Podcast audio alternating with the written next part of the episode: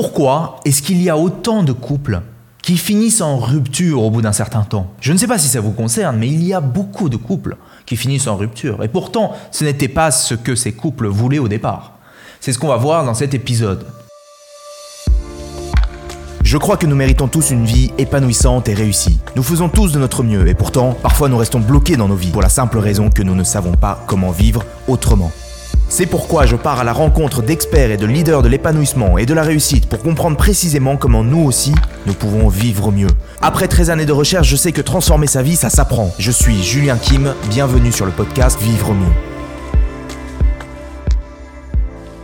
Alors j'ai accompagné un millier d'hommes et de femmes euh, à faire évoluer la qualité de leur vie, dont plusieurs centaines sur le sujet spécifiquement des relations sentimentales. Et j'ai remarqué qu'il y a systématiquement les mêmes erreurs qui reviennent dans les couples et qui mènent ces couples à la rupture. Et je sais que de nombreux experts seront d'accord avec moi dans cette analyse. Donc voici les principales erreurs qui mènent les relations à la rupture c'est parti. Erreur numéro 1, ils ne savent pas communiquer ensemble. Imaginez qu'il est en retard et qu'elle lui dise Tu es toujours en retard. Ça m'énerve. Lui le prend mal, répond sur un mode passif-agressif Oh oui, parce que toi, tu es parfaite. Hein. Et là, le ton monte et c'est le conflit.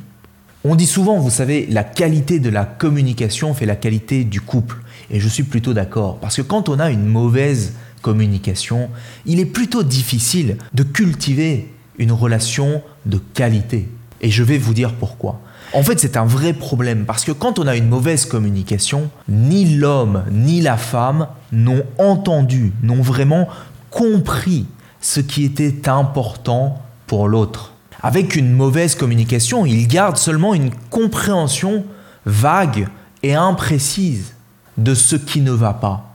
Ils ne comprennent pas quels besoins, au fond, sont insatisfaits chez son ou sa partenaire. La communication, c'est un moyen de comprendre nos propres besoins et ceux de notre partenaire, pour pouvoir trouver ensemble une stratégie commune pour satisfaire ces besoins. Peut-être que quand la femme lui a dit tu es toujours en retard, ce dont elle avait besoin, c'était de se sentir considérée, de se sentir respectée. Et que pour elle, quand il est en retard, eh bien, elle se sent pas respecté et se sent pas considéré. Peut-être que l'homme, lui, avait besoin de se sentir libre et aussi de se sentir respecté. Et que lui, quand il entend tu es toujours en retard, il ne se sent ni respecté ni libre. La bonne communication permet de reconnaître ses besoins. Avec une mauvaise communication, il est quasiment impossible de satisfaire les besoins de l'autre puisqu'on navigue dans le brouillard, on ne sait même pas quels sont ses besoins. Si on ignore les besoins de chacun, alors la relation ne peut pas grandir. Une plante a besoin d'eau pour grandir, sinon elle va mourir. De la même manière, pour qu'une relation puisse grandir, les besoins des partenaires doivent être satisfaits. La première erreur qui mène les couples aux ruptures, c'est donc cette incapacité à comprendre les besoins de l'autre parce qu'on a une mauvaise communication. Par exemple, beaucoup de frustrations dans les couples naissent parce que la femme partage ses ressentis à son homme et lui, pensant savoir ce dont la femme a besoin, lui offre la solution, lui donne des conseils sur ce qu'elle devrait faire. Or, peut-être que ce n'était pas de ça dont elle avait besoin, peut-être qu'elle avait besoin de se sentir entendue, écoutée, soutenue. L'homme, quant à lui, lorsqu'il va voir que sa solution, celle qu'il a proposée à sa femme, n'est pas entendue, se sent minimisé, ne se sent pas écouté, ne se sent pas respecté, se sent attaqué dans sa masculinité, ce qui a pour conséquence de nourrir une certaine frustration. Cette frustration peut durer des années et des années, elle peut, euh, elle peut grossir en faisant un effet boule de neige. Tout simplement parce que les deux partenaires n'ont pas été, n'ont pas su reconnaître les besoins et communiquer autour de ces besoins. Donc l'antidote, c'est de savoir comprendre quels sont les besoins de son ou sa partenaire et puis d'arriver à communiquer à propos de cela. Erreur numéro 2, ne pas réussir à se mettre d'accord sur de vraies divergences.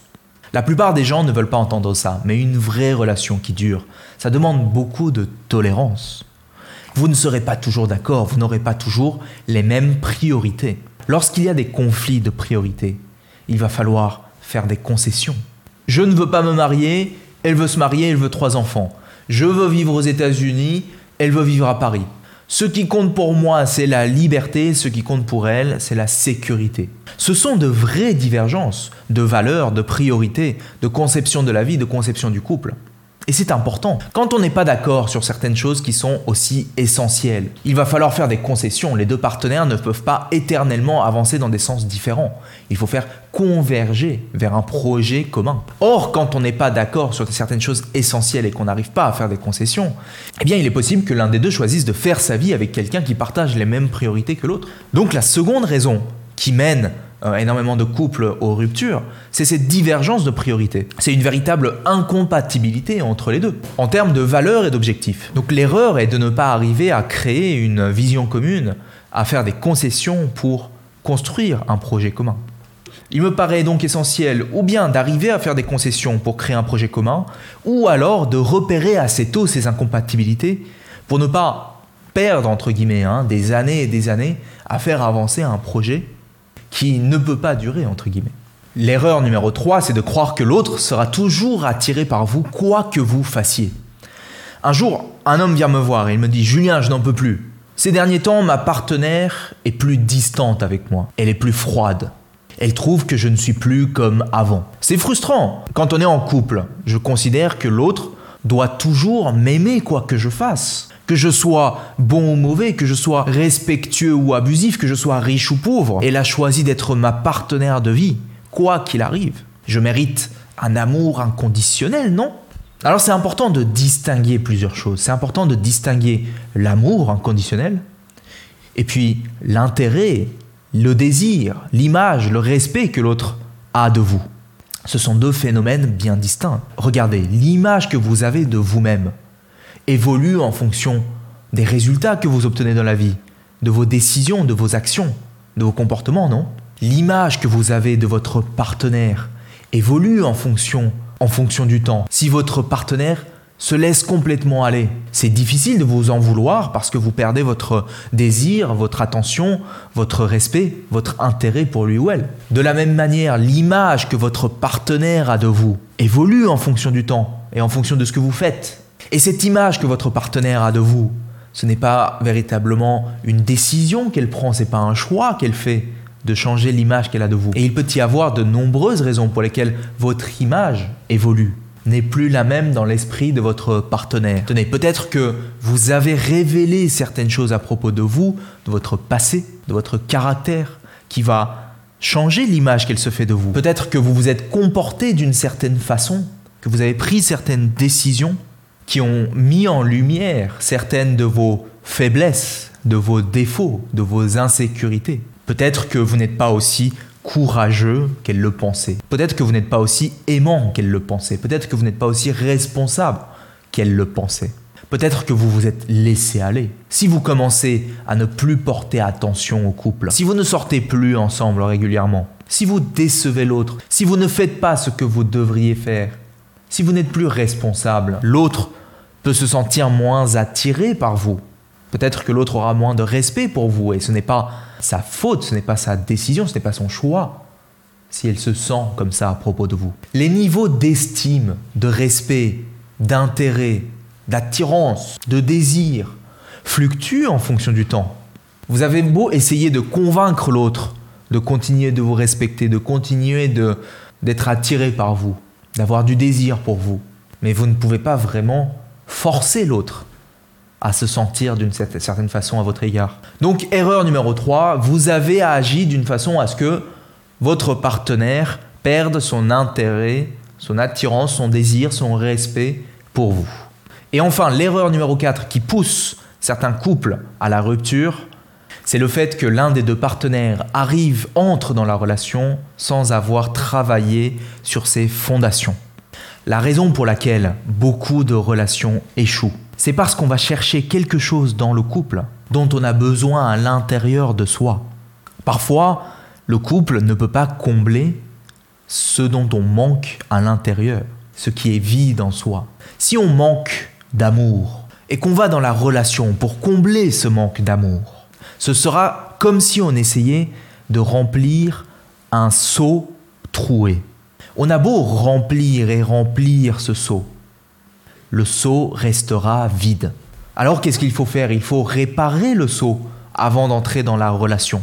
On peut apprendre à travailler sur soi, à travailler sur ses fondations. Car le jour où on arrête de courir après quelqu'un pour obtenir sa validation, son affection, son amour, son attention, c'est le jour où on peut véritablement commencer à construire une relation qui fonctionne. Une relation commence sur le bon pied lorsqu'on entre dans la relation non plus pour satisfaire son besoin d'être aimé, mais parce qu'on veut apporter quelque chose à l'autre.